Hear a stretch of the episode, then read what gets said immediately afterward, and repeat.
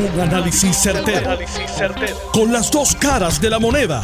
Donde los que saben no tienen miedo a venir. tienen miedo a venir. Esto es el podcast de Análisis 630 con Enrique Quique Cruz. Yo soy Enrique Quique Cruz y estoy aquí de lunes a viernes de 5 a 7 por Noti 1630 y también en el área metro me puedes escuchar por el 94.3 FM en tu radio. Vamos con los titulares de hoy.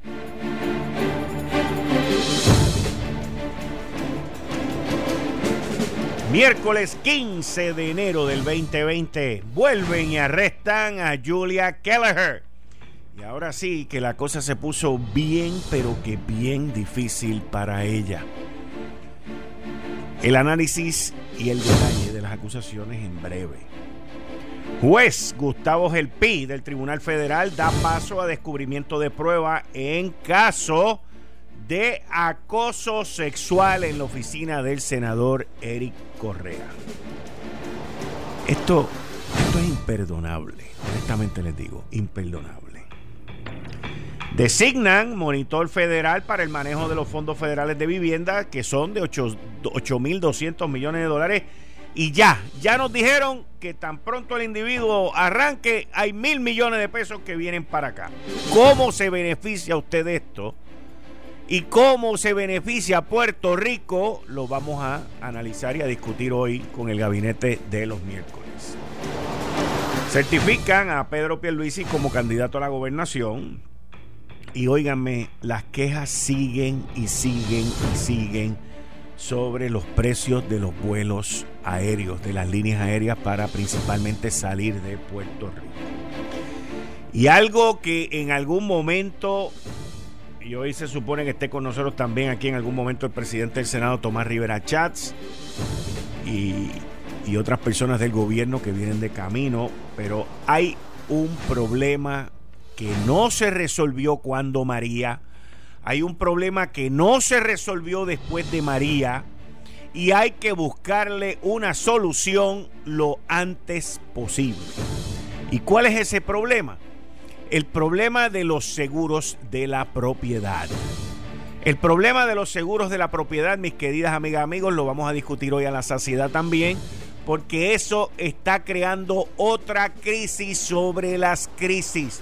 He recibido llamadas hoy de personas que el seguro de su propiedad y de propiedades comerciales ha subido un 300% de lo que ya había subido después de María.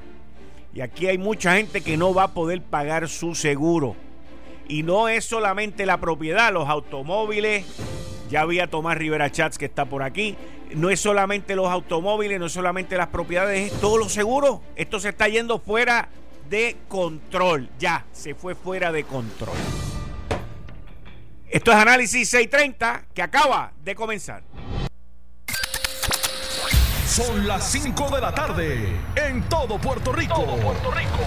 Hora de escuchar la evolución del análisis con el gabinete de expertos de mayor conocimiento en la radio puertorriqueña. Las fuentes más confiables. Fiscalización sin colores el Estado no puede pagar por la vagancia, el Estado no puede pagar por la ineficiencia, no puede pagar por la indecisión. Con las dos caras de la moneda, siempre en busca de soluciones. Es hora de escuchar a Enrique Quique Cruz en Análisis 630.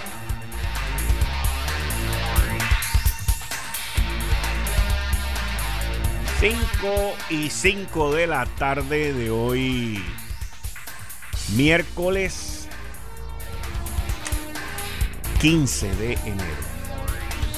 Hoy nos levantamos tempranito y escuchamos que el FBI estaba bastante activo con los arrestos y se llevaron a el señor Ariel Gutiérrez que es eh, Realtor. Sí, adelante. Ya está aquí conmigo Tomás Rivera Chats en el estudio como todos los miércoles.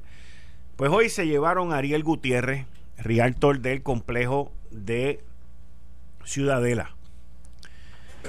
Y luego salió públicamente que el FBI había arrestado, ella se había presentado voluntariamente, a la ex secretaria de Educación, Julia Kelleher.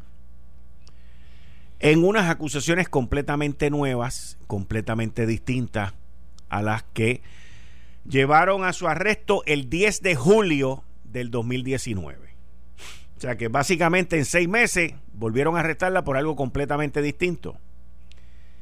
Esto, estos arrestos de ahora, yo creo que hasta son peor que los primeros que le suministraron a ella el 10 de julio del 2019. Aquí hay un, un esquema, un acuerdo. Ariel Gutiérrez es el realtor de Ciudadela y el complejo de Ciudadela quería obtener unos mil metros de un terreno de la escuela que está allí cerquitita en la esquina para ensanchar la avenida, la calle que está atrás, que es bastante incómoda. Y hablaron con el Departamento de Educación, hablaron con la secretaria, obtuvieron, compraron el terreno, por lo que tengo entendido, el terreno fue comprado y por lo que se destila, pues fue comprado al valor que es, pero que por la agilidad de la transacción o agradecimiento, lo que sea, la secretaria Kelleher se benefició. Y esto es una de las estupideces más grandes que yo he visto. Pero a veces, cuando tú llegas a posiciones de poder, te crees que eres como Superman y que no hay kriptonita que te pare. Saludos al de Ocala que me acaba de enviar por aquí. ¿Y cuáles fueron los beneficios que la secretaria, ex secretaria de Educación Julia Keller obtuvo? Pues le alquilaron un apartamento por seis meses que tenía un valor supuestamente de 1.500 dólares. Yo tengo información que los apartamentos de dos habitaciones allí, como el que ella tenía, según la información que me han dado, nunca he estado allí, eh, eran por más de 1.500 dólares, pero dice el pliego acusatorio 1.500 dólares que ella pagaba un dólar. Miren las brutalidades que comete la gente. Un dólar por seis meses. Que luego cuando lo fue a comprar le dieron una rebaja de 12 mil dólares. Y yo he hablado con gente que ha comprado apartamentos allí y me dicen que el tope eran 10 mil dólares lo que le daban, que lo puedes usar para los enseres o, te lo daban en descuento en el momento de la compra. Pero es, el, es, la impunidad, es el tú creerte que por la posición que tienes puedes hacer este tipo de cosas. Se, se, se le fue, se le fue completamente y ahora está metida en un problema muchísimo más serio que el anterior por unos 10 mil, 15 mil dólares. O sea, ¿qué es esto? ¿Cuál es el, la mentalidad que tiene la gente cuando hacen este tipo de cosas? Ariel Gutiérrez es el realtor.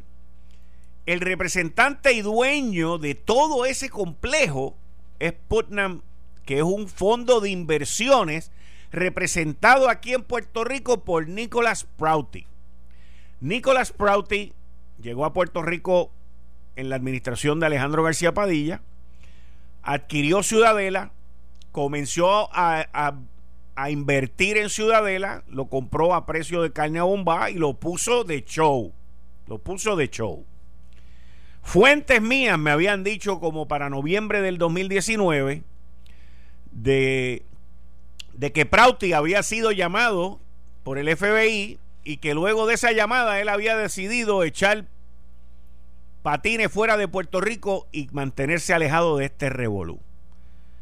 El pliego acusatorio no demuestra que él sabía o no sabía y eso pues no ha salido todavía. Pero arrestaron a la persona que era el realtor de ese complejo. Y por lo que veo, ahora entiendo de dónde salieron los rumores de la investigación, porque yo decía, ¿para qué van a entrevistar a Nicolás Prauti? O sea, no me hacía sentido ese, ese tipo de, de función. Pero ahora, hoy, se destapa todo. Y Douglas Leff, que ya está a punto de irse, pues, este presenta uno de sus últimos casos sobre este tipo de, de corrupción aquí en Puerto Rico. Julia Kelleher está pidiendo que trasladen su juicio, porque ella, esa, todavía, esa moción todavía está ahí. Ella está pidiendo que trasladen su juicio para Filadelfia, que es donde ella está residiendo. Y miren, la pueden, el juicio lo pueden trasladar para Alaska. Para Alaska. Porque hasta los esquimales de Alaska, con mucha probabilidad, la encuentren culpable.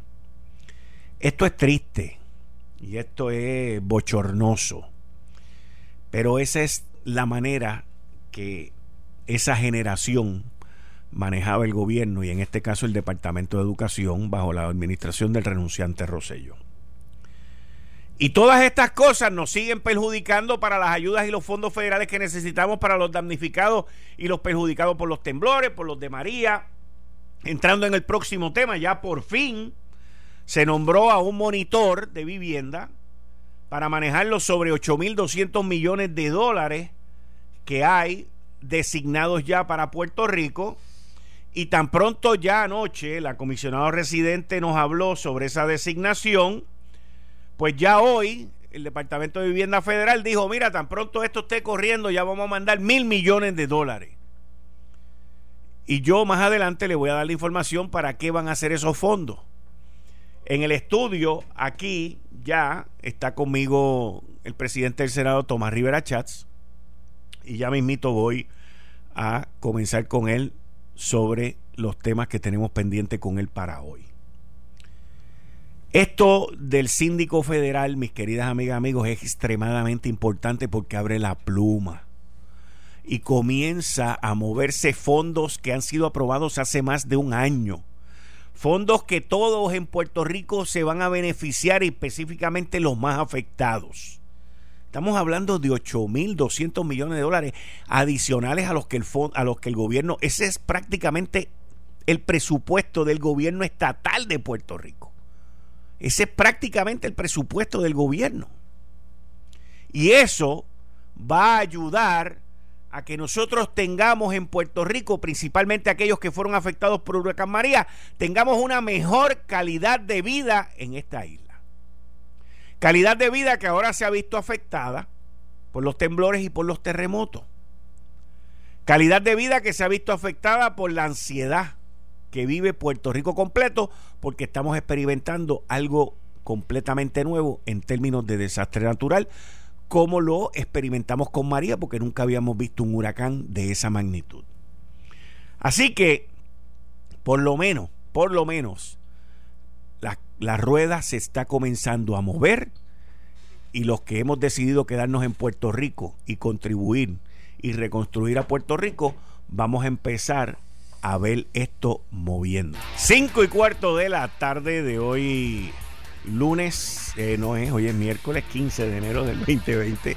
Tú estás escuchando Análisis 630, yo estoy aquí de lunes a viernes de 5 a 7, ya aquí está en el estudio cerca el presidente del Senado Tomás Rivera Chats y les tengo que les tengo que decir que tenemos más información más adelante que vamos a discutir con ustedes sobre la situación esta de las acusaciones de Julia Keller en, el, en el rumbo de que cuando ella cambió de, de abogados, se movió de, de bufete, eh, toda esta situación se rumoraba también, igual que les dije que se rumoraba lo de Nicolás Prauti, de que los federales lo habían llamado, pues también hay, llevan meses ya rumorándose que Julia Kelleher eh, está cooperando. Es algo que, y al tú cooperar, tú lo que estás buscando es que te traten mejor cuando te vayan a sentenciar. Así que vamos a ver, porque aquí hay una transacción donde ocurre entre dos personas, que es Ariel Gutiérrez y Julia Keller, y uno de los dos, pues se supone que sea el que haya hablado del otro. Pero vamos a ver, porque esto, esto apenas comienza, esto apenas comienza. Quiero darle la bienvenida al presidente del Senado, Tomás Rivera Chats. Bienvenido, Tomás Rivera Chats, aquí a Análisis 630. Saludos para ti, Quique, para todos los compañeros y compañeras que laboran aquí en Noti1. Eh, para la audiencia que los escucha, yo no había venido desde el año pasado. Correcto. Que, hemos estado atendiendo eh, todos estos asuntos relacionados con la de emergencia de los temblores en el área sur de Puerto Rico. De hecho, hoy estuvimos allá, en Ponce, eh, donde nos reunimos en el COE que se estableció en la ciudad de Ponce. Allí estuvimos con varios alcaldes, los jefes de agencia, eh, varios legisladores, estuvimos allí. Y por supuesto la gobernadora discutiendo eh, la actualización de dónde estamos en términos de la recuperación, los planes de contingencia, el asunto de los refugiados, la inspección de las escuelas, etcétera, todos los temas y además se le entregó a ocho municipios la cantidad de 250 mil dólares para que puedan eh, lidiar con eh, lo que hay que, lo que corresponde en términos de provisiones, en términos de servicios, a la gran cantidad que hay de refugiados en, en los municipios que quizás no sufrieron tanto daño o hasta ahora no se ha detectado tanto daño estructural, pero sí hay gente eh, damnificada y afectada. Tommy, e, ese tema yo lo quiero ahondar más adelante contigo, pero yo siempre que tú vienes aquí, yo escojo tus mensajes de Twitter y tus mensajes de Facebook. Los buenos días y las buenas tardes. Los buenos días y las buenas tardes. Este, y, noté ayer en específico que lanzaste uno. Eh, hablando sobre una emisora de, radio y sobre la doble vara. Sí, no, no, hay duda de que hay una doble vara aquí. Eh, y yo digo esto. ¿Por qué tú dices que hay una doble vara? Yo digo esto, ¿verdad? Eh, eh, porque genuinamente creo que son los hechos, ¿verdad? aquí la gente escuchó en el aire, en aquella emisora, cuando un comentarista llamó payoleros y corruptos a dos analistas de esa misma emisora. Sin ninguna evidencia, sin ninguna prueba los llamó payoleros y corruptos. Y, me estoy refiriendo a la emisora WKQ, correcto. Eh, así que un, un, analista de ellos, un empleado de esa emisora, llamó corruptos y payoleros en el aire, en varias ocasiones, a otros dos analistas, sin ninguna prueba, sin ninguna evidencia y desde mi punto de vista personal, viciosamente. Ese mismo analista que llamó payoleros y corruptos a esos otros dos analistas de WKQ, en el aire, eh, refiriéndose a un empleado del control de, la radio en WKQ, le dijo que él estaba grueso, ¿verdad? Obeso, y que su mujer por eso le iba a ser infiel. Eso lo dijo él en el aire. Eh, y otro analista eh, también se expresó peyorativamente contra la comisionada residente. Dijo que, era una ridícula, dijo que se había trepado un avión de berrón, dijo que debía desnudarse y quedarse en cuero y en el centro del pecho dibujarse un Puerto Rico 51. Y WKQ no hizo nada. Ni los castigó, ni los censuró, ni nada por el estilo. Y yo no estoy justificando las expresiones que hizo el otro analista. Yo no la estoy justificando. De hecho, él se disculpó. Él, expresó una disculpa al respecto. Pero a él lo castigaron, y yo soy de la opinión que a él lo castigaron, porque de todos esos analistas que se han insultado entre ellos al aire en esa emisora, al único que castigaron fue al estadista. Al único. Esos son los hechos. Si esa emisora tiene otra explicación, pues debe dársela a Puerto Rico, ¿verdad? Si mi, si mi apreciación es incorrecta, pues ellos deberían corregirla. Pero yo lo expresé en la red de ayer porque genuinamente ellos eh, castigaron a este analista, desde mi punto de vista, más que por lo que dijo, que no debió decirlo, sino porque esta estadista, los demás los castigó.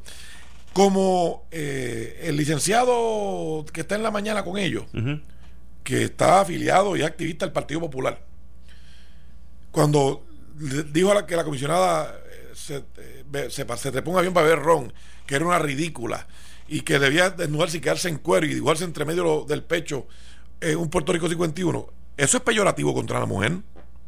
Cuando el otro eh, analista se refirió al empleado del control como que por él estar obeso su mujer le iba a ser infiel o le podía ser infiel, podía mirar para el lado, como dijo él, entre otras cosas eso es hablar peyorativamente a la mujer. Y WKQ no dijo ni pío. Ni pío. Pero peor que eso, los gremios. Los gremios de los periodistas. Que se pasan cacareando y hablando y acusando. No dijeron nada. Y entonces a, este señor, ¿puedo decir el nombre? Sí. A Luis David Colón, lo castigaron. No tan solo por lo que dijo, que él se disculpó. Él se disculpó y él le explicó eh, lo que realmente él quiso decir. Él no lo castigaron solamente por eso, lo castigaron porque es estadista. Porque la moral, en algunos sitios, tiene partido y tiene ideología. Ese es lo triste de eso, Quique. Y yo no estoy defendiéndolo a él.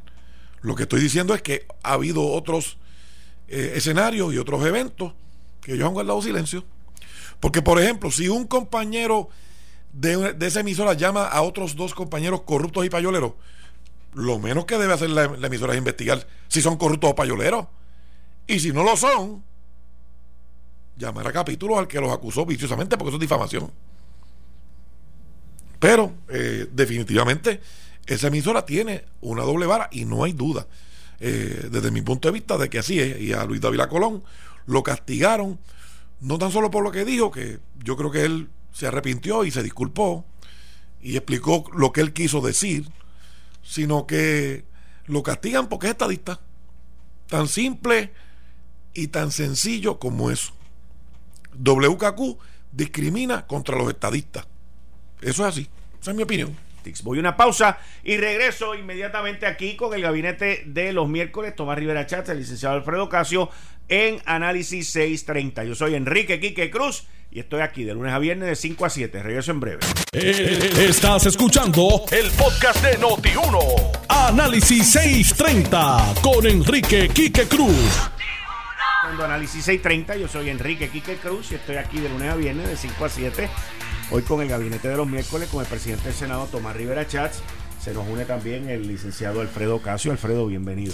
Buenas tardes, Quique. Buenas tardes, Tommy, personal de emisora, redacción y, a toda la gran red de audiencia que hace de este el número uno, el programa número uno eh, en Puerto Rico. Muchas gracias.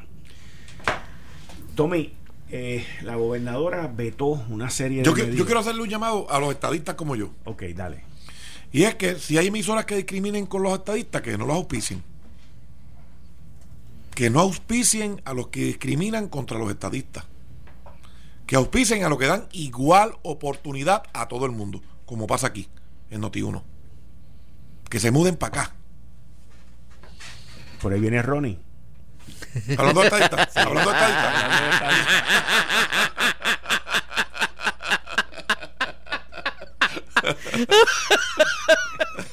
pronto, pronto. un cine cerca de usted. Te iba a preguntar, eh, la gobernadora vetó una serie de medidas, eh, muchas de ellas tienen que ver con, con salud. Salud, contribuciones. Contribuciones. Municipios. Municipios. Por ejemplo, eh, yo vi todo lo que había, todo lo que había vetado eh, he hablado con un par de médicos. Fíjate, hay varios médicos que me han dicho, pues con nosotros no hay ningún problema, pero nos da pena con los niños del síndrome de Down, nos da pena con los que no tienen las medicinas. Este, Por otro lado, también hay un sector que es el de pequeños negocios, eh, que se lo están pasando por la piedra con las planillas y las retenciones. Pero también, por otro lado, me dieron nombre y apellido, que había una disposición de, un alivio contributivo que lo había pedido una persona en específico. Yo me quedé, Dios mío, pero todavía aquí tratan de hacer eso. O sea, eh, ahí como que a lo último, como ocurre siempre, como que trataron de, que dentro del revolú, pues colar un par de cosas que tampoco tienen y hacen sentido. Quique, mira, eh, yo voy a contestar esa pregunta de la siguiente manera. Yo, yo estoy seguro que, que Alfredo eh, me va a entender y la gente que nos escucha. El proceso legislativo es un proceso bastante complejo. Se puede iniciar un proyecto a nivel del Ejecutivo que lo presenta ante la Asamblea Legislativa o se puede iniciar en una de las cámaras por iniciativa de algún legislador de mayoría o de minoría o podría un ciudadano o una parte interesada pedir un, por petición un proyecto y un legislador presentarlo. Eso no quiere decir que el legislador necesariamente está de acuerdo con lo que contiene el proyecto que presentó por petición. Es que el legislador le está dando Facilitando. Eh, eh, tránsito, ¿verdad? la oportunidad que el facilitador. facilitador, que se discuta un tema que un ciudadano o una parte con interés eh, quisiera que se, que se convirtiera en ley. Así que en el proceso legislativo, cuando se discute en vista pública y va al pleno de, cada uno de los cuerpos, pues se le introducen enmiendas, se añade, se le, se le eliminan disposiciones, se, se llegan ¿verdad? a acuerdos medios para, para lograr los votos de que se apruebe una medida.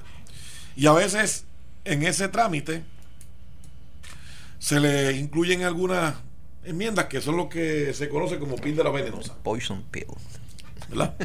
Entonces, después se preguntan por qué el Ejecutivo lo, lo, vetó. A nivel legislativo, si no era así, no lograba los votos. A nivel ejecutivo, No tiene la firma. no tiene la firma.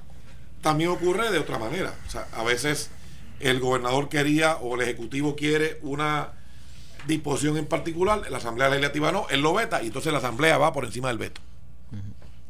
Así que yo tendré que hablar con el compañero presidente de la Cámara y hablar con mi delegación a ver en estas medidas cómo estamos sobre ese aspecto en particular. Eh, así es que, de nuevo, eh, Pero también está el nuevo veto, que es el veto de la Junta de Supervisión Fiscal, que si no cumple con el plan fiscal, pues... Claro, lo que ocurre es que la Junta de Supervisión Fiscal ha fallado en todos sus pronósticos. No ha habido un dato, Quique, un dato, un estimado que la Junta no haya tenido que revisitar porque se equivocó. No ha habido uno. No ha habido uno. Y tímidamente, tímidamente, eh, o extremadamente tímidos, algunos medios de comunicación han estado señalando que en Ucrania hay una investigación con la negociación de la deuda que hizo la Yaresco cuando era jefa de finanzas en Ucrania.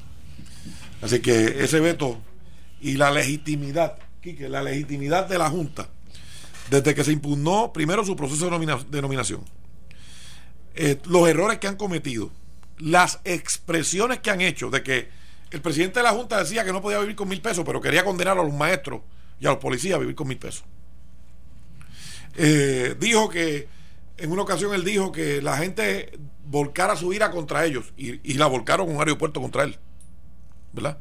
Así es que la Junta, eh, eh, con su proceder, porque exige, ha estado exigiendo una disciplina fiscal que ellos no exhiben. Ellos tenían contratistas que eran contratistas del gobierno, en el gobierno cobraban un tercio de lo que le pagaba la Junta. Y así por el estilo, ¿verdad? Eh, varios eh, señalamientos que han tenido. El, el, el señor de, de los proyectos estratégicos, se me escapa el nombre, Samot, No, salió, Samot. salió en medio de alegaciones de corrupción. Entonces se fue y dijo que él iba a denunciar y que iba y, y Nunca- fue un nunca revolú y, dijo- Nunca se denuncia. y se quedó callado la boca. Se quedó en nada. Y entonces ahora las alegaciones que hay de que Ucrania está investigando la transacción que se llevó a cabo cuando era jefa de finanzas la señora Yaresco, ¿verdad? Así que la Junta de Control Fiscal ha tenido varios episodios, episodios que, en términos legales, el caso, los, los marchitó. Y su proceder y su comportamiento ante los ojos del pueblo puertorriqueño los desacreditó. Porque inclusive los informes de ética los radicaron tarde, cuando se les exigió. Así que yo creo que la Junta de Control Fiscal ha perdido mucho y hoy tiene, eh, eh, ante los ojos de, los puertorriqueños, eh, su peor momento. No tan solo eso, aprobaron aumentar los, honorarios de los abogados y de, de todas las personal de apoyo. que nuevamente, como dice el, el presidente, de- si tú estás para control fiscal, pues debes dar el ejemplo. Y tener control fiscal tú también. Entonces, Quique, mira, perdóname que te interrumpa, Alfredo, pero tú- yo estoy seguro que vas a, con- vas a coincidir conmigo. La Junta de Control Fiscal, cuando son legislaciones que tienen el propósito de incentivar la economía, que tienen el propósito de tener eh, un impacto eh, social positivo en los sectores vulnerables. Ah, dice la legislatura no tiene fuerza. No, no, no pueden. Pero cuando es la reestructuración de prepa, ah, sí, sí, voten ustedes. Eh, aprueben ustedes el aumento de la luz. Aprueben ustedes esto. No nines. Que se olviden de eso. Otra, otra, otra cosa, otra cosa que noté eh, en, en tus comentarios también durante estos pasados días y que hoy me llegó una querella y recusación de abogado y candidato a la alcaldía de San Juan por violación a la ley 1-2012, ley de ética gubernamental. Una querella contra El candidato al PIB. el candidato del PIB a la alcaldía de San Juan Sí. por conflicto. Sí. Y, y también salió esta semana que después que el PIB y los populares formaron aquel reperpero de un chanchullo que tú estabas haciendo el 30 de diciembre. Ahora lo quieren hasta el 30 de enero. Exacto. tú nada más que lo pediste hasta el 15 de enero. Y ellos No, no yo no pedí nada. No. No, yo no pedí nada. Mira, Kiki. Eh, la verdad que la gente del PIB debe avergonzarse. Hay un señor que decía que una paloma la pinta a cualquier curioso, lo que lo hace dificultoso es hacerle un pico y que coma. Se pusieron a decir el senador del Partido Independentista que había un intento del PNP de extender el periodo de erradicaciones. Exacto. Eso es lo que ellos dijeron. Porque no íbamos a tener candidatos. Oye, el PIB, Ah, porque no tenían suficientes candidatos. el PIB, de todos, el PIB que nunca ha tenido una primaria y que tienen una fundita para coger los cuatro candidatos. El PIB dijo eso, a lo que se unió mi compañero senador Aníbal José. Y dijeron que es que el PNP, y nosotros ya teníamos todos los candidatos. Lo que ocurre es, lo que ocurre es que si un candidato radica el último, El día, último día. el comité evaluador Tiene- debe tener la oportunidad de examinar a ese último que radicó con la misma profundidad que evaluó al primero. Pues después que formaron esa gritería y gritaron fraude rasgándose las Y vestiduras, que iban para corte. que iban para corte, fueron. ¿Y tú sabes lo que pidieron en la corte? Que no, que no, hasta el 15 de enero no, como dijo el presidente, que hasta el 30. La verdad que no se abochorna. No Ah, pero- se abochorna. Para eso no hicieron una conferencia de prensa. Eso no lo dijeron. Y la prensa colonial no lo dice. No se abochornan los independentistas del Partido Popular del ridículo que hicieron. Pero por si fuera poco, ese aspirante al PIB, del PIB por la, para ese cargo, era funcionario de la comisión. Sí. Y la ley de ética dispone que tú, entonces, tú tienes una, Dos años. un, un periodo que no puede. Entonces fueron. Entonces, ¿tú sabes por qué están desistiendo? ¿Y por qué se pusieron este eh, consensuales?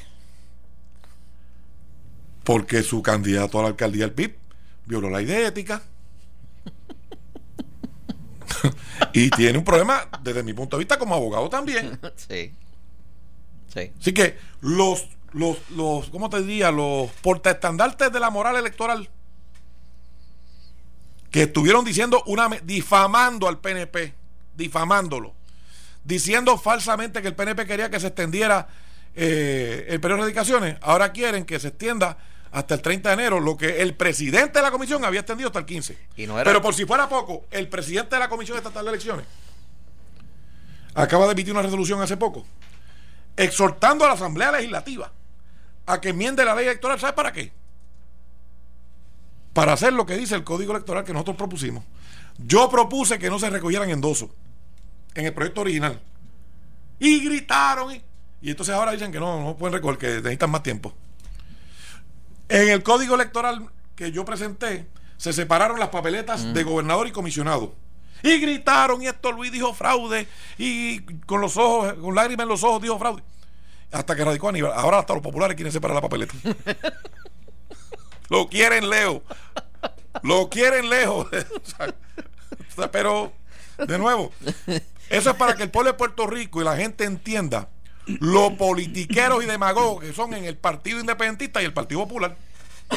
Porque se entregaron. Y la, y la realidad no es que se solicitara extensión para erradicación. Eso es falso, Era para correcto. evaluar la- la- la- las radicaciones. Exactamente. Todo, lo que radicaron hasta el 30. Exactamente lo Era que había para ocurrido en la elección anterior. eso. Lo mismo. Sí. Lo mismo. Y eso en el, a- lo puedo decir yo en el año 2012, que yo radiqué una candidatura al Senado del Distrito de Mayagüez, la radiqué el último día. Y se decidió Se- exactamente y, se, igual. y, se, y se me evaluó y, y se me vino a certificar mucho después. De hecho, eso- eh, los sin- partidos están certificados todavía. Sí, sí. Sin ningún problema, no hubo quejas de nadie ni nada de eso. Así que Y ahora quieren, ahora quieren código electoral, ahora quieren separar papeletas, ahora no quieren endoso, ahora quieren lo que yo les dije el primer día. ¿Y en qué va a quedar la reforma electoral? Bueno, nosotros eh, va- eh, vamos a ¿Has- reconsiderar. ¿Has tenido, has tenido conversaciones con la gobernadora al respecto? Porque ella dijo que le iba a revisar. Sí, mira, eh, lo que pasa es que hace algún tiempo hablamos muy eh, en general, ¿verdad? Nada en específico.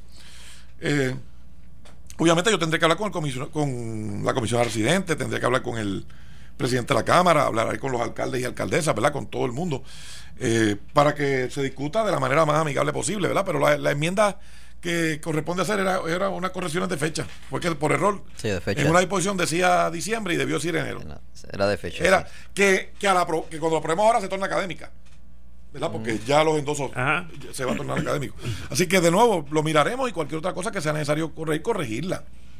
Pero se le va a dar paso Pero a, tú vas la para adelante con la sugerencia de- reforma. comisión. ¿Ah? ¿Vas para adelante con la reforma? Pues claro que sí. Claro, se le va a dar paso a la sugerencia que está haciendo el, el presidente de la comisión. Yo no simpatizo con eso. De que se extienda hasta enero. No.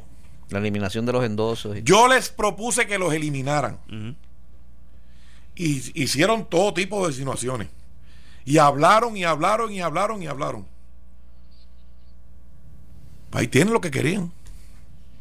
Y el PIB y Juan Dalmau y María de Lourdes con la voz estriónica, como si estuvieran en Caracas, Venezuela, con una sucursal de Nicolás Maduro aquí en Puerto Rico, diciendo, ah, fraude, fraude. Porque el PIB cree en la democracia fuera del PIB, no dentro. Así son. La democracia fuera del PIB. Y si los dejan montan una sucursal eh, con Servicarro, con Servicarro de Nicolás Maduro aquí en Puerto Rico. Perdóname, yo tengo que diferir. Ellos no creen ni, ni adentro ni afuera. Por eso es que son un partido que tiene más firmas que votos. Sí, pero querían exigir, querían exigir, querían exigir. No, no, ellos que le apliquen la democracia a los demás. Exactamente. La supuesta democracia que ellos. La que ellos no, un, la que ellos un no partido, un, un partido y unas personas que están y apoyan a un asesino, y un corrupto y un, y un bandido, un mafioso como Nicolás Maduro, no merece respeto de nadie en Puerto Rico. Y bien, para mí ellos no tienen ningún respeto, ninguno. En términos legislativos. Y en este en esta última sesión, eh, ¿qué proyecto importante aparte de Excelente la, pregunta aquí, que te lo agradezco porque no quería que se me la quedara. reforma? Aparte de la reforma. Código municipal que prácticamente es una medida de consenso con los alcaldes asociados y federados. Yo no creo que ahí deba haber dificultad.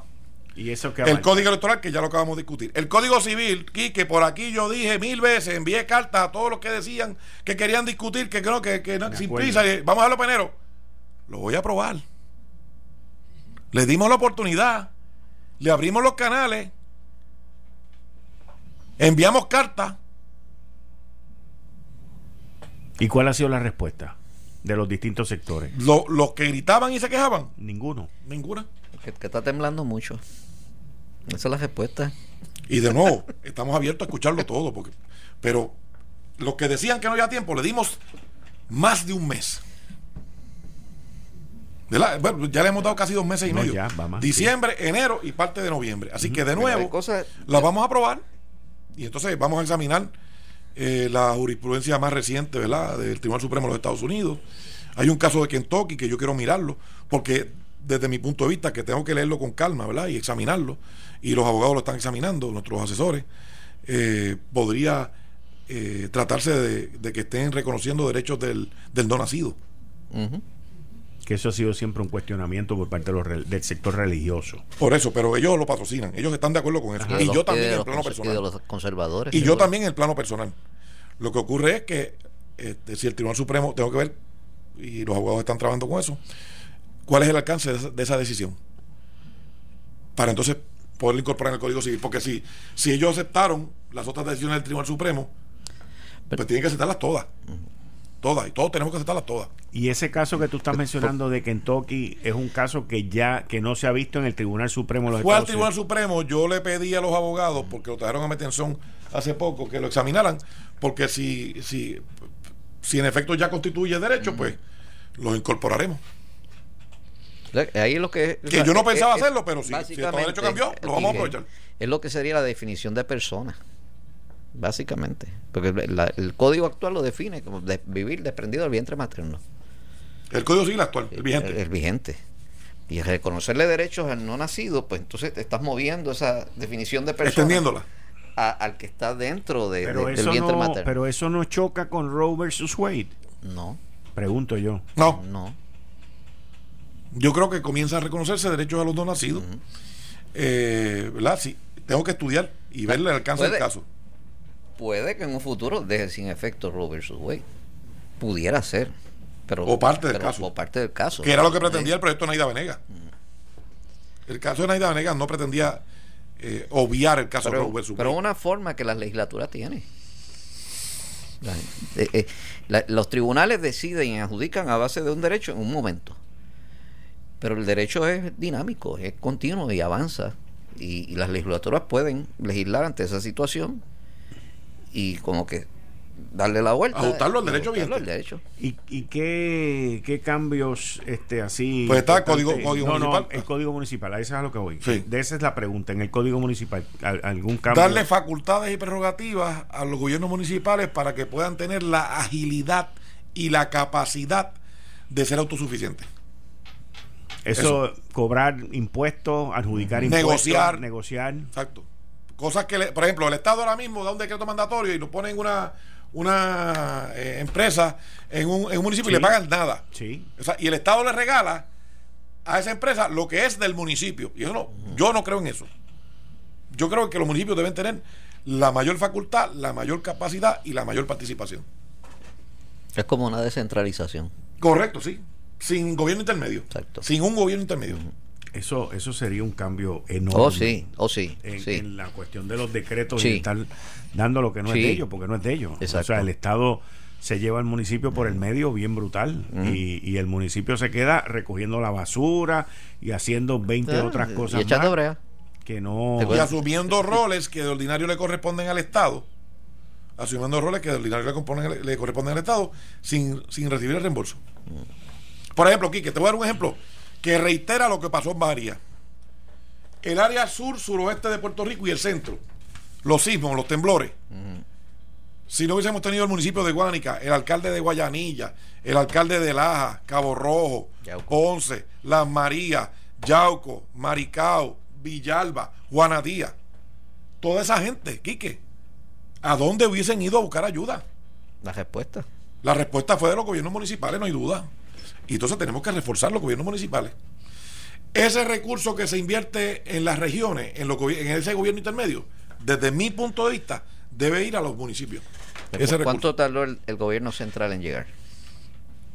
A Tomó, esas tomó áreas. tiempo, tomó tiempo. Sí, Y quienes estaban eran los alcaldes. Los Con alcaldes están con siempre. sus equipos, con sus equipos municipales atendiendo una situación, por ejemplo en Guánica, que la iglesia colapsa. Eh, estructuras colapsadas, casas, eh, en Muyauco lo mismo, en Guayanilla otro tanto. Eh, refugiados, gente que se quedó no sin casa inmediatamente. Gente que tiene un efecto emocional Oh, sí. sobre ellos. No, no, es y toda lo que está cosa- pasando. Hay, hay, por ejemplo, Lajas, que no hay tanto daño estructural. Debe haber algo. Pero el alcalde nos dice, yo tengo cientos de refugiados Sí. que tienen miedo de irse a sus casas. Entonces, Entonces, que yo- tienen que atenderlo. De, de todos los que estamos aquí en Y esta cabina ahora mismo, igual. el que más cerca vive de los sismos soy yo y, lo- y te puedo decir, porque es que, todo como lo lo está está hablando con zombies, todos los días a las cuatro- entre- de 4 de la mañana a 5 de la mañana ocurre uno. Ese es mi despertador ahora. ya no me despierta el, el despertador normal, me despierta un temblor. Y, y eso desde el 28 de de diciembre. diciembre, todos los días, todos los días. Mira, en caso de un acontecimiento fatal, la pregunta es, ¿está usted protegido? Prepárese para algo que es inevitable con los planes de prearreglo funeral de Suchville Memorial. Ofrecemos cremación, velación tradicional y tenemos planes integrados de funeraria cementerio con cremación con unos pronto pagos y unas mensualidades sumamente económicas. También ofrecemos servicios funeraria cementerio y velación tradicional con unos pronto pagos y unas mensualidades muy accesibles. Estamos ubicados con modernas y excelentes facilidades en Guaynabo a pasos de la carretera número 2. Visítenos o llámenos al 792-1872. 792-1872. 792-1872 y uno de nuestros consejeros familiares gustosamente le atenderá. O búscanos en el internet bajo suchvillememorial.com 792-1872 792-1872 792-1872 Voy a una pausa y regreso inmediatamente con el gabinete de los miércoles, el presidente del Senado Tomás Rivera Chats y el licenciado Alfredo Ocasio. Tú estás escuchando Análisis 630, yo soy Enrique Quique Cruz y estoy aquí de lunes a viernes de 5 a 7. Regreso. Eh, Estás escuchando el podcast de Noti1. Análisis 630 con Enrique Quique Cruz.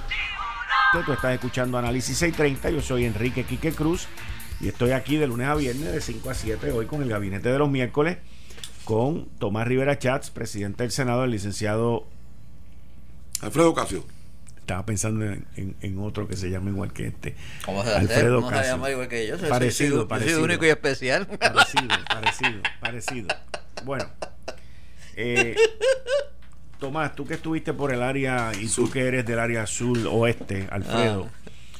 eh, hoy estaba viendo un artículo que salió en el periódico El Vocero que dice se registran 1104 sismos en los primeros 14 días del 2020.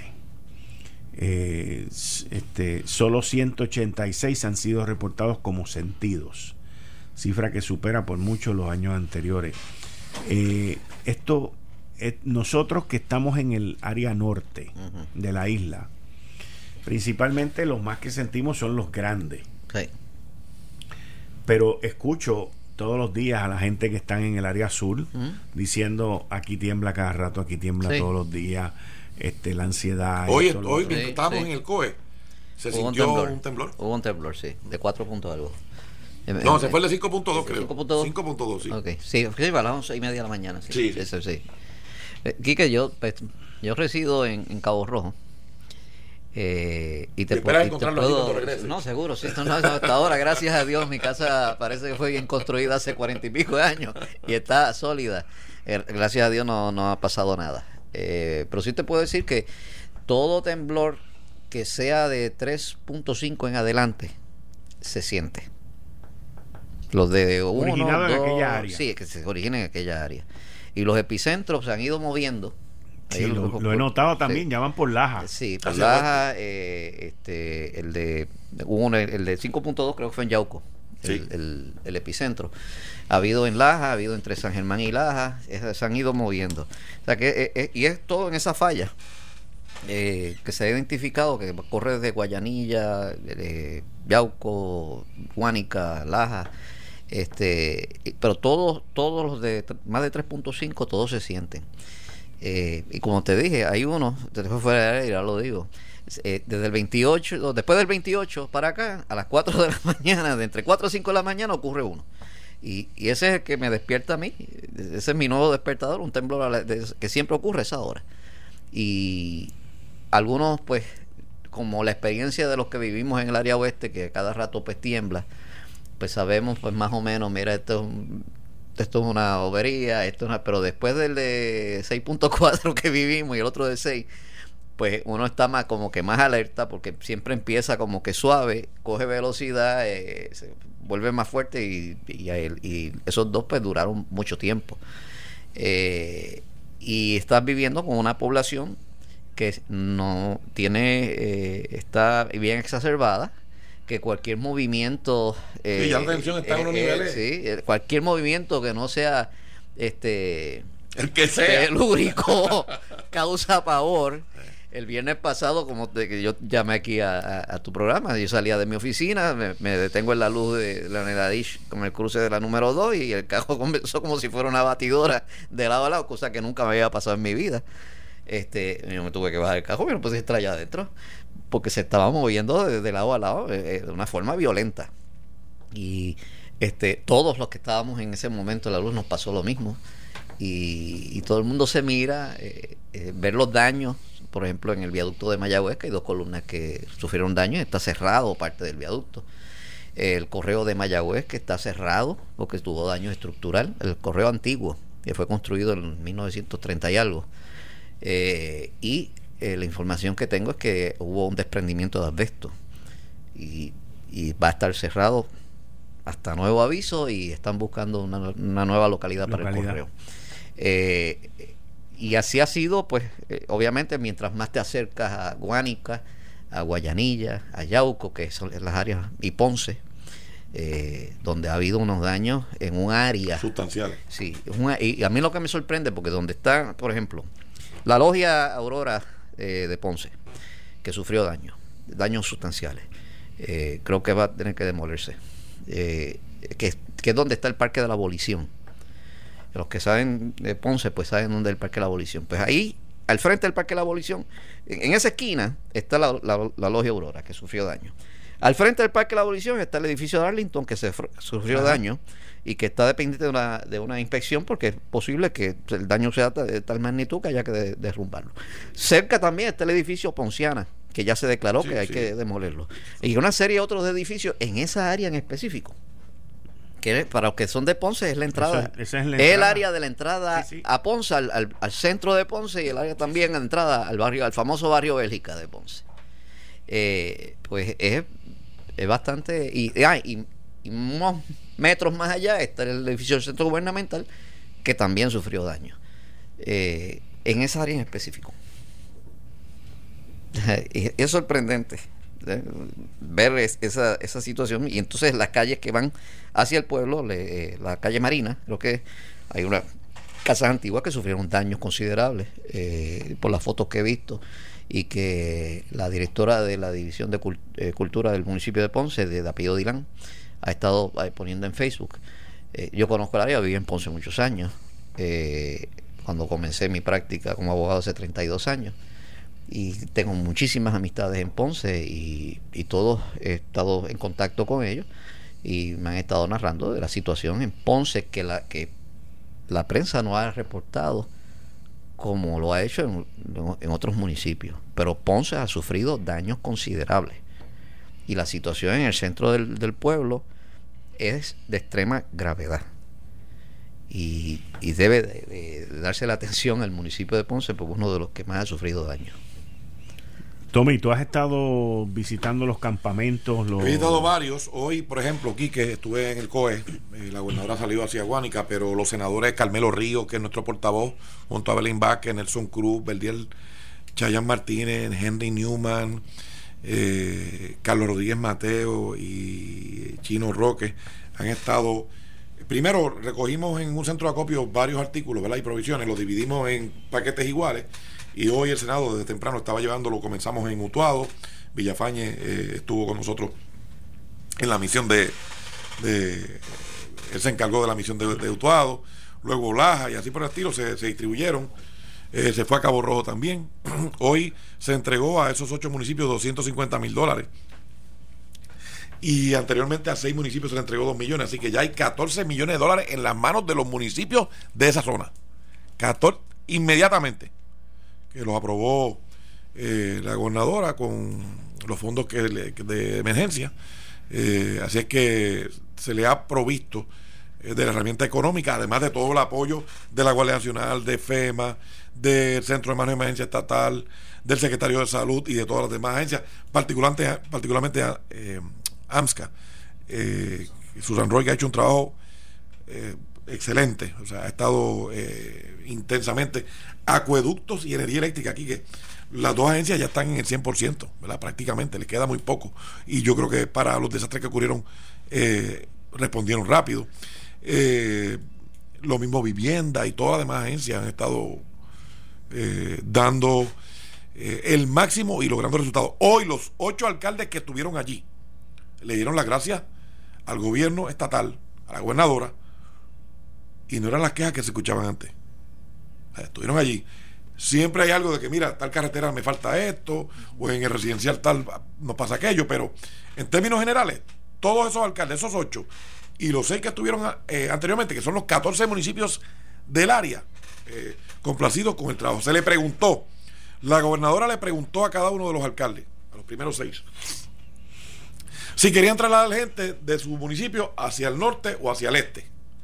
Todos dijeron que no le preguntó la gobernadora además, aunque usted no quiere trasladar, usted conoce de gente que quiere trasladarse, aunque usted no crea que van trasladarse, eh, todos dijeron que no. Y ya hay campamentos base en todos los municipios, en los, particularmente en los más graves, y se está atendiendo la población.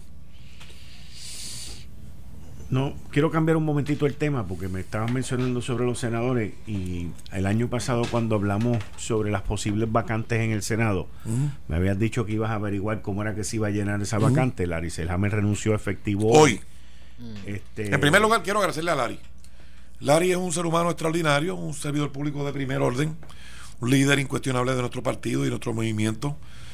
Eh, fue portavoz alterno, fue portavoz y fue vicepresidente del Senado de Puerto Rico, presidió comisiones, logró eh, eh, mover legislación fundamental, el cambio climático, la transformación del sistema eléctrico, el asunto del depósito de ceniza y la última legislación que aprobamos del ARI, que la gobernadora la firmó ahora en enero, fue un proyecto que él está impulsando desde nuestro primer cuatrenio que, que llegamos en el 2009, que era que el negociado de manejo de emergencia junto a la Comisión de Terremotos del Colegio de Ingenieros establecieron unos esfuerzos para eh, revisitar el código de construcción y todos los, todos los esfuerzos que deban concentrarse para que Puerto Rico esté preparado para esas situaciones.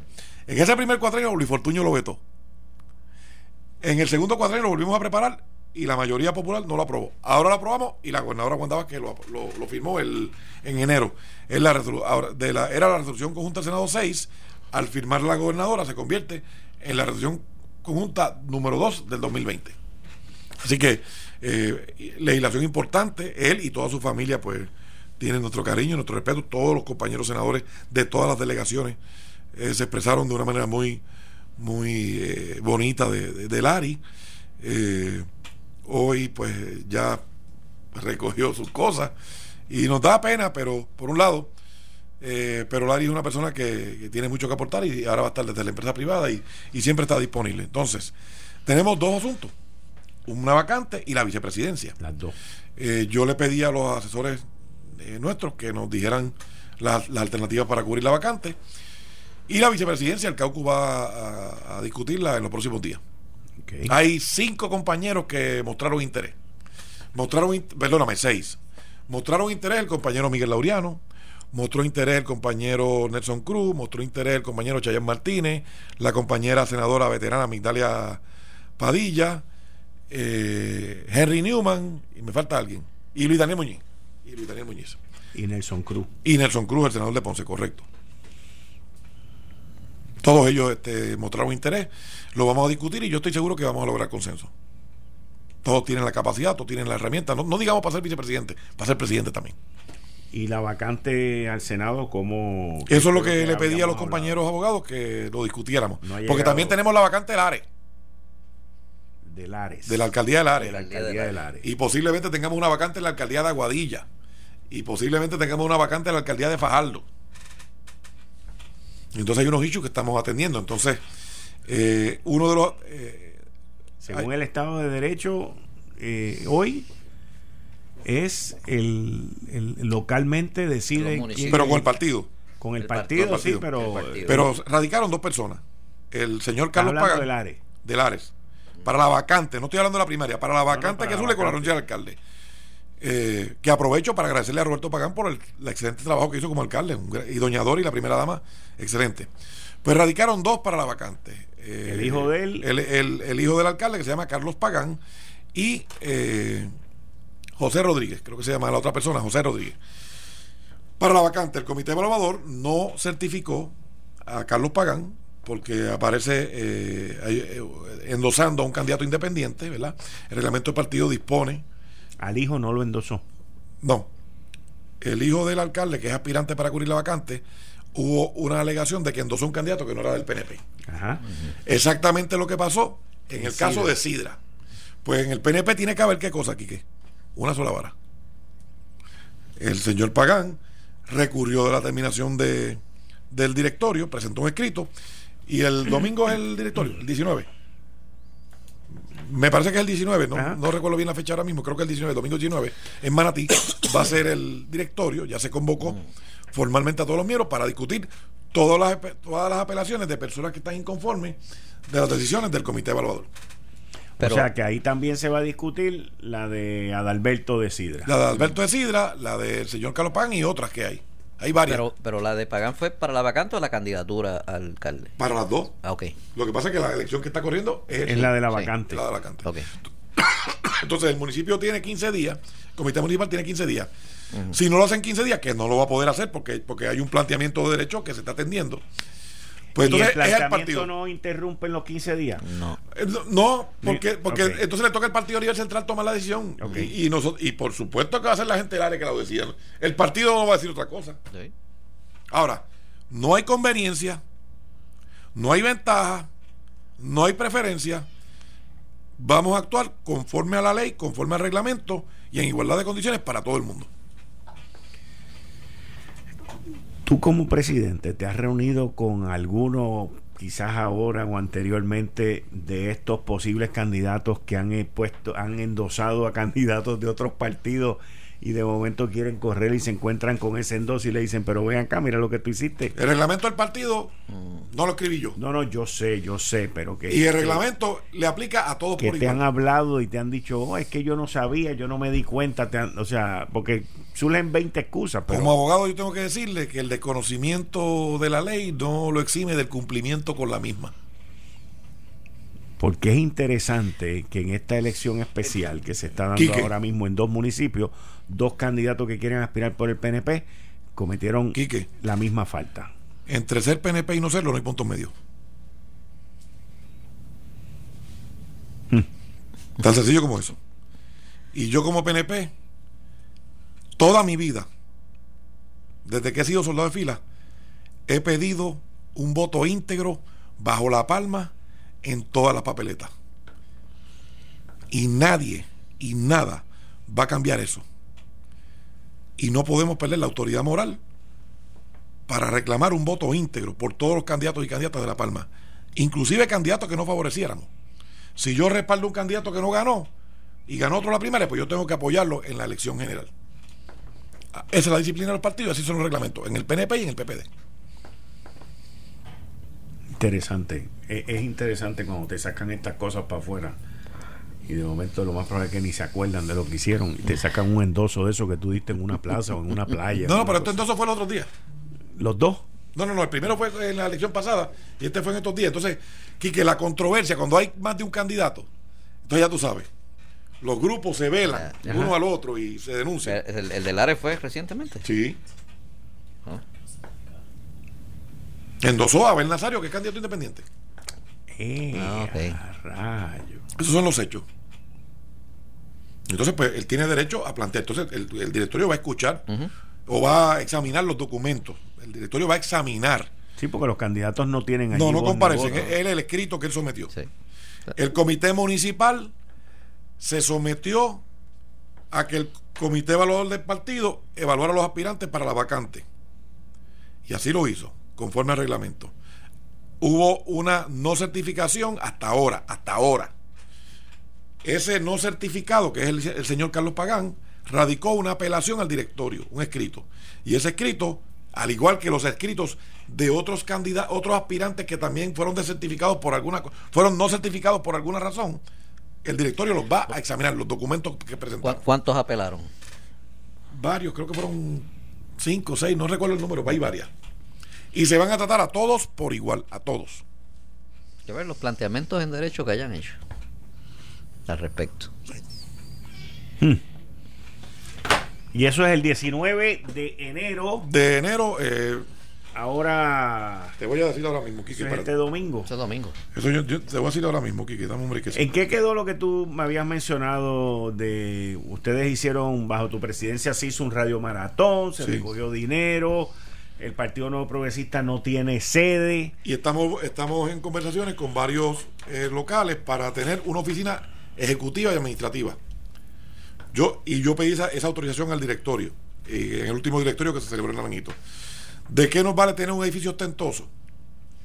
Para gastar miles de dólares. Queremos tener una oficina administrativa donde el secretario, el comisionado y el personal que labora para el partido, el directorio pueda reunirse. Y tenemos ya varios que vamos a visitar esta semana. Y vamos a pagar la renta por adelantado, ¿verdad? De modo que quien sea finalmente el candidato o la candidata a la gobernación de mi partido, que se convierte en presidente, tenga, No tenga esa preocupación. no tenga ese problema y no tenga esa preocupación. Ok. Y entonces, eh, la Comisión Estatal de Elecciones, te, te cambio ahora el tema al proceso electrónico, va a tener los recursos para llevar a cabo esa elección, esas primarias y todo eso que se va a llevar a cabo. Yo entiendo que sí, Quique. Si no, hay que dárselo. sí, yo sé. Hay que dárselo. Mira, Quique, la convocatoria es del directorio, es para el domingo 19 de enero a las 11 a.m. en Manatí, en el Acrópolis Deportivo, cancha número 2, Salón Cantina de Manatí. Allí va a ser. Dándole la bienvenida a Ronnie Jarabo. Ronnie, bienvenido como siempre todos los miércoles. Muchas gracias por estar aquí. Un privilegio estar aquí. Un saludo a, a Tomás y al amigo Alfredo Casio y a ti y a todos los oyentes. Estaba escuchando los desinformes sobre toda la situación dentro del Partido Nuevo Progresista y, ¿Y el gobierno? y, bueno, del gobierno. Lo de, lo de los temblores. lo de los temblores, lo de los temblores. Cuéntame. Oye, Alfredo, ¿qué hiciste después que te saliste del carro que estaba temblando? Correr. No, no, me quedé, me quedé allí observando las reacciones de las personas. Que se salieron también de los carros. Sí, sí, Eh, y, y de los, y de los edificios, porque está, eh, eh, está los dos edificios al año en el residencial eh, Franklin Roosevelt. Este, y luego que se calmó la cosa, pues todo el mundo se metió en su carro y proseguimos la marcha.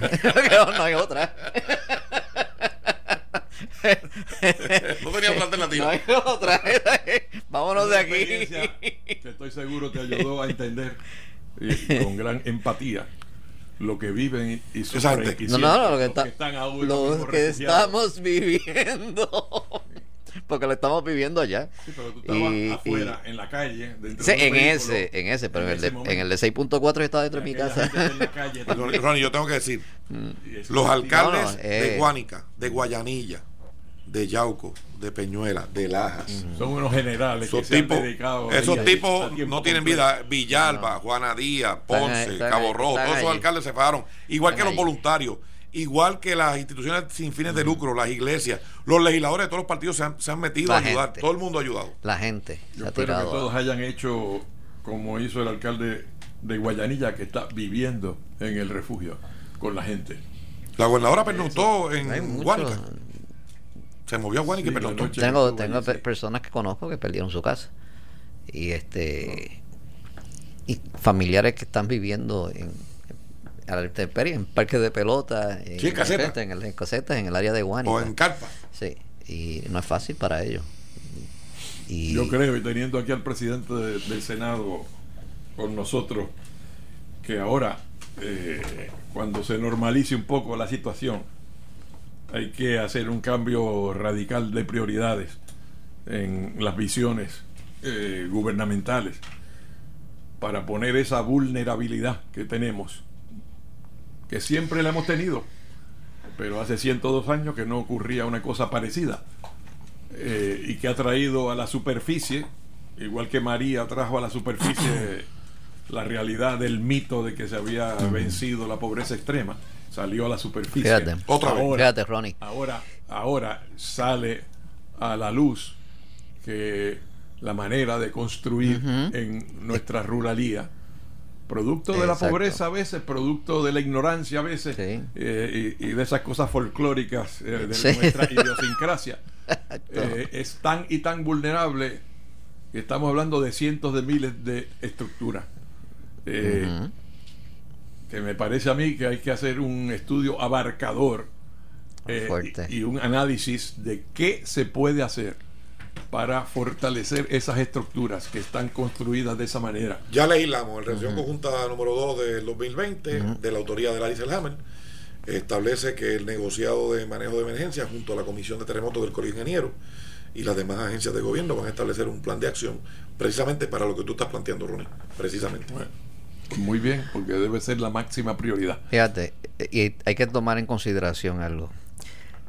Nadie de los que estamos en esta isla en este momento vivimos el terremoto del 18. Claro.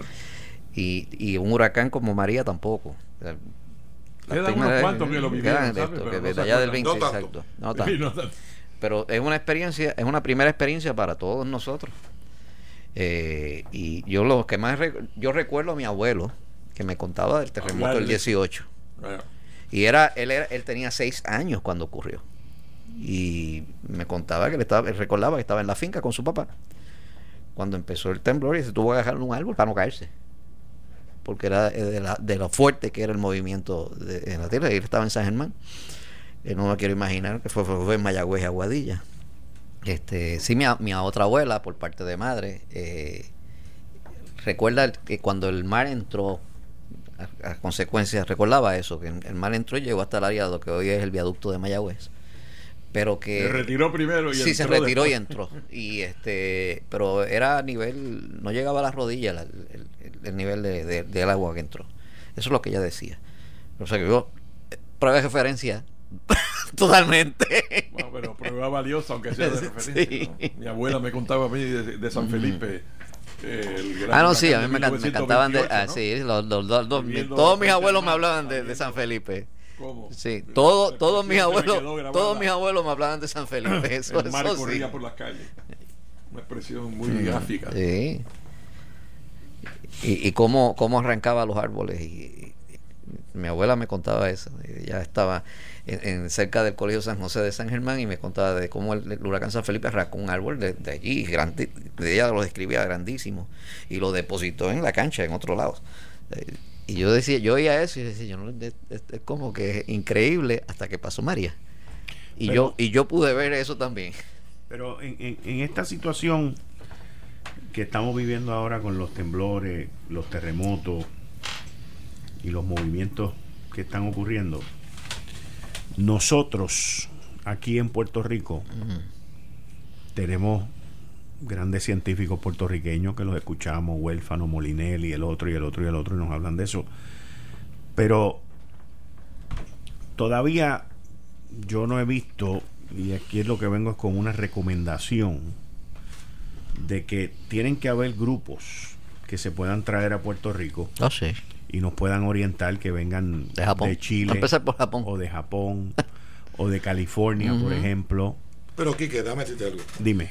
Estos son países que son vulnerables. Sí, que viven eso día a día. Sí, pero, eso- pero, pero, pero, pero, de Quique, eso de- de- mismo de yo lo que quiero decir algo. El. Servicio Geológico de Estados Unidos ha venido aquí y ha dado, eh, eh, ha prestado eh, todo su conocimiento, yo creo, de manera muy eficiente. Eh, Pero es que no te estoy hablando de eso, fíjate. Yo Te- estoy hablando no. de otra cosa. Dilo son tú. países que Dilo han vivido dilo tú. experiencia. Sí, sí. Eh, y entonces Yo no- yo no te es estoy hablando de eso. de En términos de de ingeniería que- y todo no, eso. no, no, de tampoco. No, tampoco, tampoco. De lo que estoy hablando es de la ciudadanía. Ah, ok. Sí, o sí, sea, yo sí, estoy hablando sí. de la gente. Sí. Yo estoy hablando de, de, de que, mira, por ejemplo, yo estuve hablando hoy, hoy estuve hablando con Gary. Y Gary mañana tiene una doctora que se llama la doctora Jones, que es la más erudita en California sobre esto. Y cuando ocurre Yo soy un- mucho, también. de los más eruditos. Pero cuando ocurre, Ya que pero, perdí la- perdí Sí, la- pero cuando ocurre un evento, cuando ocurre un evento en California, ella es la que habla.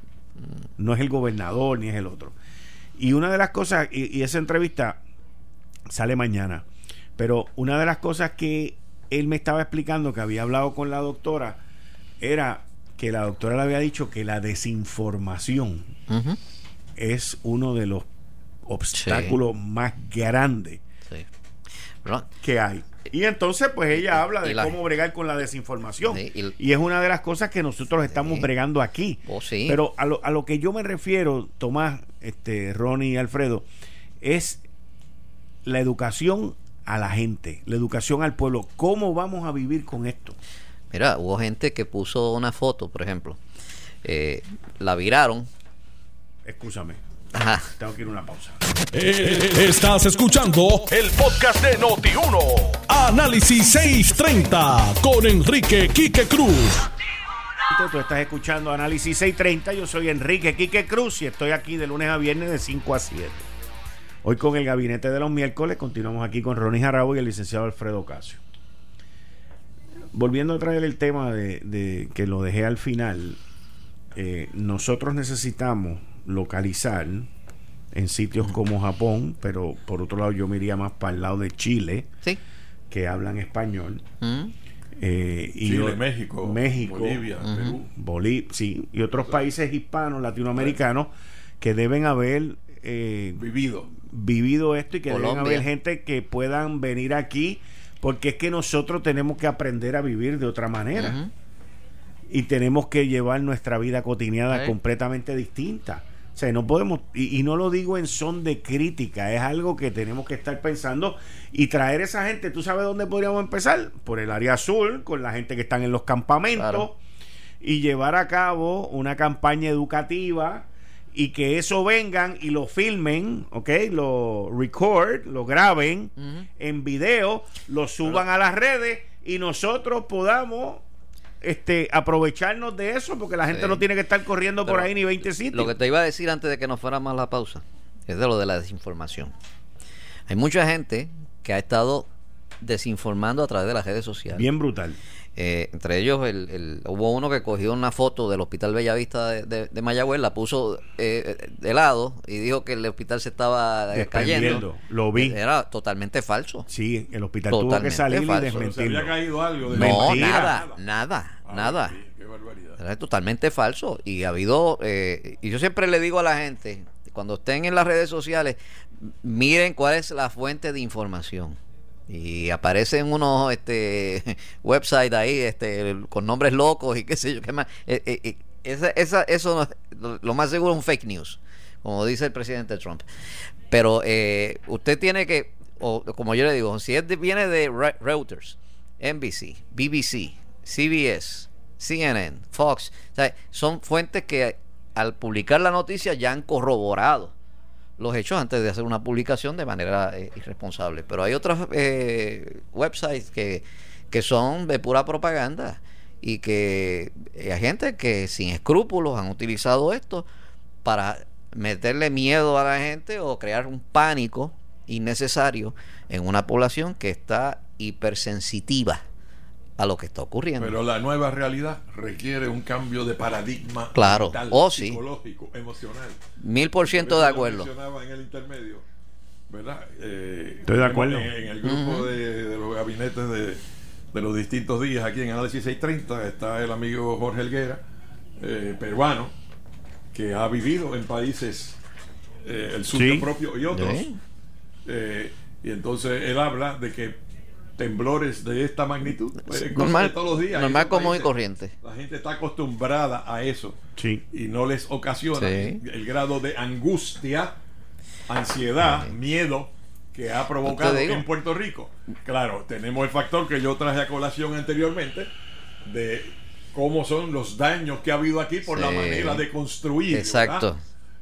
que ha sorprendido a todo el mundo. Pero esto se venía hablando de hace décadas. Hace tiempo que se décadas se viene hablando de, de la construcción y de, la- de las construcciones ilegales o que no se construye de acuerdo a los planos Sí, o, no- que no se diseña o que, o que no se diseña Ponce, Sí, ejemplo, que se pero, fíjate Connie, muchos de esos edificios son edificios eh, aparte de los condominios son edificios viejos porque la iglesia la iglesia de Guayanilla por ejemplo está hecha en ladrillo no, tiene no, varilla, esa eh, esa no, yo estoy eh, hablando eh, de los condominios los condominios eso hay que revisarlo hay que ver si, si fueron diseñados apropiadamente o si se- no se construyeron de acuerdo al diseño, porque eso puede ocurrir.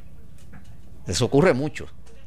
Y, y pues, te lo digo porque cuando yo fui abogado en el caso de, de la autopista, este que fue de lo de cuando lo de Mamelle, el desprendimiento de las losas en el puente frente al- a la represa de Coamo, yo representé ahí la Autoridad de Energía Eléctrica. Eh, lo que se había eh, diseñado no fue lo que se construyó.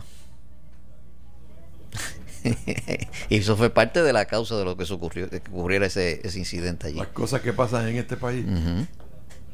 No, por- porque No ocurrió, no, no, no, pues te voy a decir, no, no, porque, te- porque lo que ocurrió allí eh, eh, fue cuando ¿A ti en- te gusta el.? Ah, sí, se- sí. cuando se estaba con- fanático del sí, béisbol, sí. cuando se estaba construyendo la autopista esa sección de la autopista sí, cuando se estaba construyendo esa sección de la autopista ocurrieron las lluvias de octubre del 70 y, y- y ocurrió lo mismo que después ocurrió en el 85 lo que pasa es que en octubre del 70 la autopista estaba cejada y a base de eso que ocurrió en- en el 70 el contratista construyó otra cosa diferente a lo diseñado y, y entonces ocurrió el 85, 15 años después, vino la tragedia. Jarabo, Diga usted. el béisbol. Alex Cora. ¿Te leíste el informe? No, no tengo el beneficio de haber leído. Te lo voy a enviar. Yo lo tengo. Te lo voy a enviar. Pero el Vea, informe vea, de eh, el informe sobre No, no, no. Houston. No, no, de Grandes el Ligas. informe de Major League Baseball de Manfred. Pero Sobre, Houston. Claro, sí. 2017. Sí, sí, eso es No, no, 2017. ya que me llama mucho la atención. Eh, esto Eh, es como si un, Quique, si me lo puede enviar también, Es arrestado y va a ser gusto, sí. encausado, se declara culpable antes que lo acusen. ¿Verdad? ¿Por qué? Porque lo de Boston todavía está bajo investigación. Sí, Y sin embargo, aquí se ha tomado una acción de despido fulminante.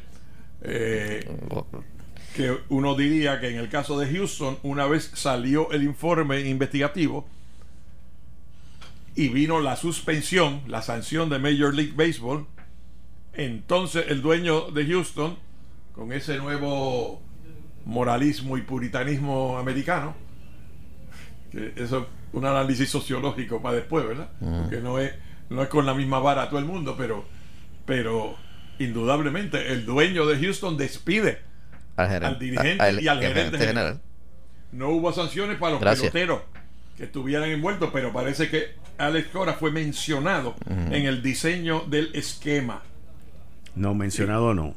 Entonces, Eh, este, fue señalado. claro, Fue señalado. Fue señalado. Ah, bueno. señalado bien. como la cabeza. Exacto. sea, Como, como el- como el que, hay el que como el que ideó el esquema. Como el que hay, muchas- hay muchas cabezas. Y, y el- y- y Carlos Mayor- Beltrán lo mencionan también. y a Carlos Beltrán lo mencionan también. Sí. Pero, y como también uno que estuvo bien activo en cómo montar la cosa, porque según leí en otro, en otra área, Carlos Beltrán eh, siempre se ha destacado, además de como buen pelotero y como todas Mira. estas habilidades que él tiene, siempre se, ha, siempre se ha destacado como también ser un estudioso de cómo robar las señales.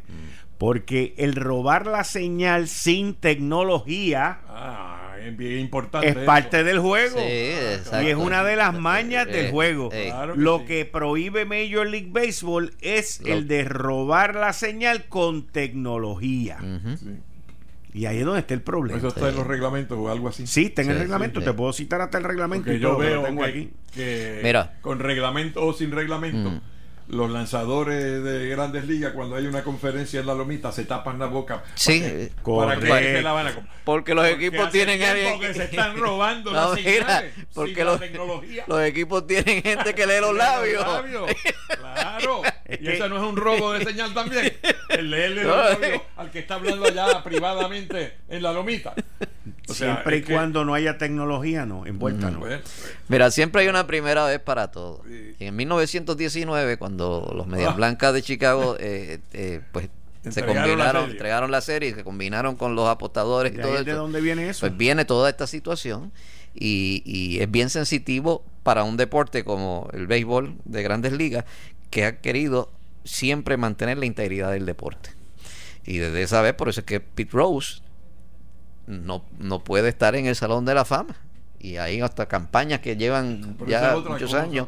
Sí, porque dentro de la cuestión de las apuestas. Lo de él fue por las apuestas. Por las apuestas. ¿sabes? Y, y- y vamos a ver pues, qué otras consecuencias va a traer esto. Eso Porque no esto una será- cuestión de un conflicto de interés tan inherente Sí. en un participante en el juego este, Porque apostando todos- a los resultados por eso que él decía siempre Eh, "No, yo eh, siempre aposté a favor de mi equipo tal Sí, tal". o Sí, sea para, eh, para cerrarle el camino a la A, especulación, que, a la especulación de que, él podía estaba entregar un juego exactamente este, que fue lo que pasó en el que fue lo que pasó en 1919 Sí, pero, pero a mí me parece que lo de Alex Cora es harina de otro costal, ¿verdad? ¿Cuál Sí. es tu O posición sea, al respecto? Bueno, ya, De lo de Alex el- primero que fue prematuro el despido, antes de, de ver todos los hechos y qué había pasado en Boston. Es como si fuera una admisión de parte. de- a lo mejor Boston sabe que en Boston también en el 2018, un año después, pusieron en práctica un sistema parecido así. Pero en ese caso hay muchos conspiradores, hay cómplices. Ahí llegamos. ¿Dónde están los otros? Ahí llegamos. Porque eso no lo hace una sola persona. Eso lo hacen O muchos sea, se- se- de acuerdo. porque se está se, se está castigando aquí y, no es que yo esté a favor de a uno. yo, no- yo estoy a favor de Alex Cora en esto vamos, pues, vamos a empezar por ahí pero se está señalando aquí a la cabeza pero hubo un- una serie de personas que participan Mira, y son parte de esa conspiración Pero ¿cuál es mi opinión? Es que esto es malísimo para los puertorriqueños. O Fuera sea, del no, béisbol. to- totalmente del béisbol. totalmente mira, mira. esto- Cuando ustedes se lean el informe que les acabo de enviar ahora, y es un informe cortito, es de 12 páginas, te da el relato de que esto es una investigación que comenzó en el 2016 donde Major League Baseball estaba investigando a los Yankees de Nueva York Sí. y a los Medias Rojas de Boston. Y ahí salieron culpables los que salieron culpables, pero calladito, que no se diga mucho, aquí no ha pasado nada. Y entonces Rob Manfred saca una carta circular de alerta, que esto es bien típico corporativo americano, Ajá. diciéndole a todo el mundo, yo sé que esto está pasando, paren, paren de hacer paren, porque de aquí en adelante al que yo coja lo voy a castigar severamente y le voy a meter leña al gerente general y le voy a meter leña al dirigente y le voy a meter deña a los que estén envueltos. Eso él lo dice en esa carta y él es bien enfático en esa carta de septiembre del 2017 porque eso es y se le metió una multa a Boston y a los Yankees, pero todo el mundo se quedó callado y no pasó nada y no votaron a nadie. Y ahora vienen y lo que una de las cosas que él dice en el informe es, a mí me extraña que yo como comisionado del béisbol, que esto, eso es como si fuera el presidente de los El Estados el Unidos. Que yo como comisionado de, de- le envío una carta circular, le envío una alerta y Houston siguió haciéndolo.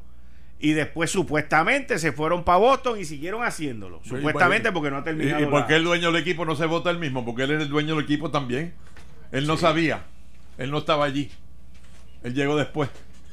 Ah, porque la organización es culpable. Al dueño lo exculparon. ¿Eh? pero él había dicho el gerente general.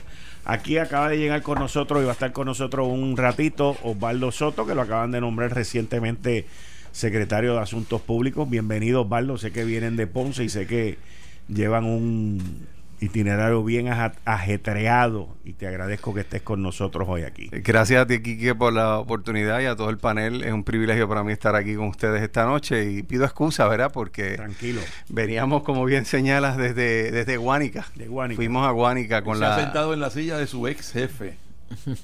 Aquí está. Senado. Ah, sí. Tomás Rivera. Ah, bueno, pues, qué bien, qué bien, mejor aún. Ahora su jefe es la gobernadora Así de Puerto es, Rico. así es, así es, la gobernadora de Puerto Rico.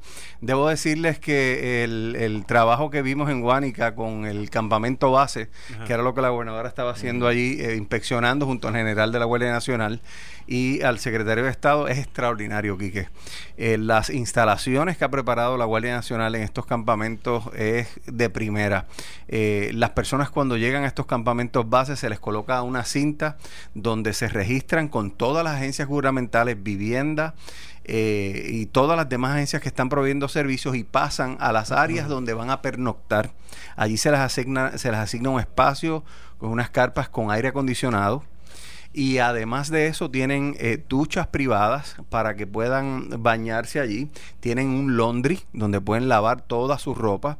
Asimismo también tienen un área para las mascotas. Eh, el tienen un área de hospital eh, donde si alguna de las personas verdad necesita ser atendida realmente son unas facilidades extraordinarias lo que estamos insistiendo a la gente que aquellos que han hecho campamentos cercanos a sus casas que por favor para que tengan todos los servicios y tengan la garantía de que los van a, a tener allí inmediatamente, vayan a los campamentos base. Te voy a hacer una pregunta.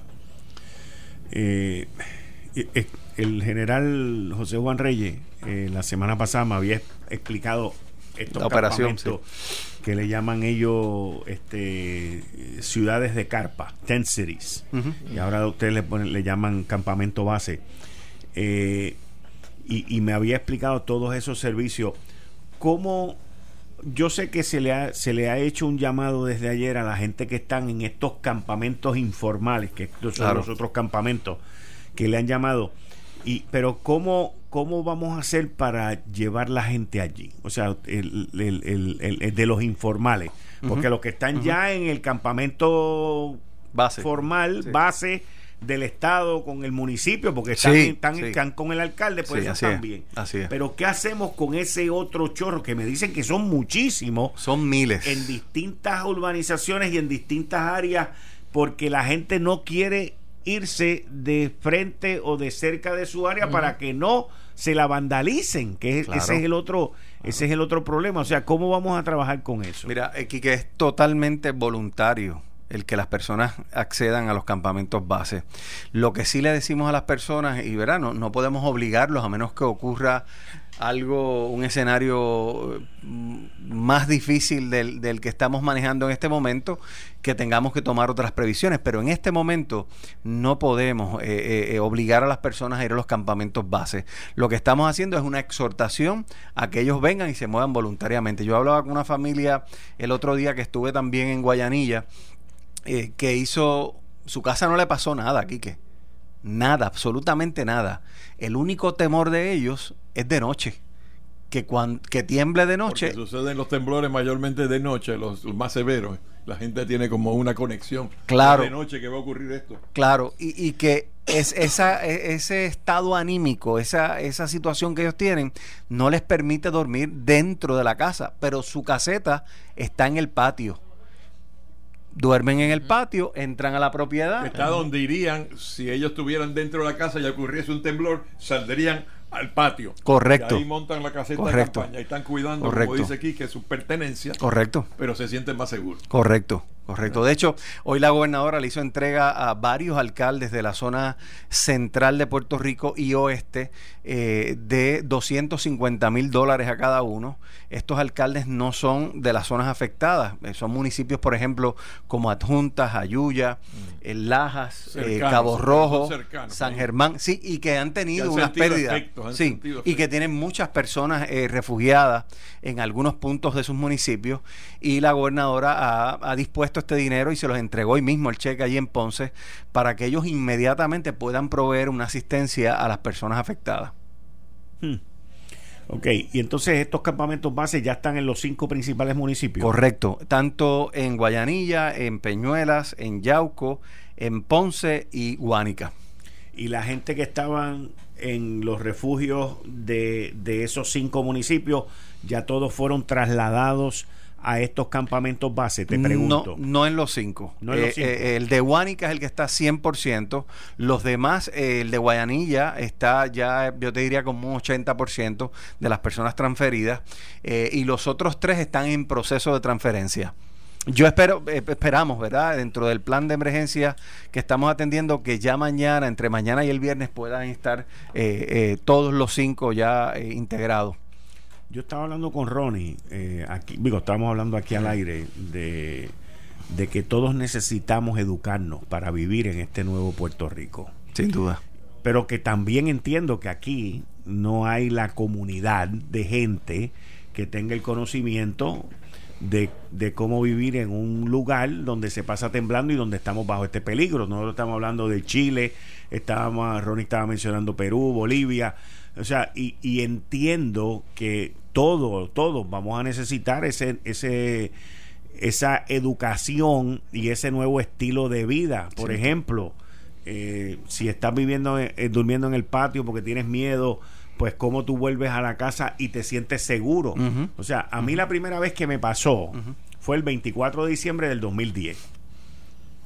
Y fue para mí, en toda mi vida, ese había sido el temblor. Y fue la primera vez que yo oí el rugir de la tierra. Somos dos. ¿Ok? Y luego no me volvió a pasar nada hasta el 6 de enero del 2020. Ahora. ¿Ok?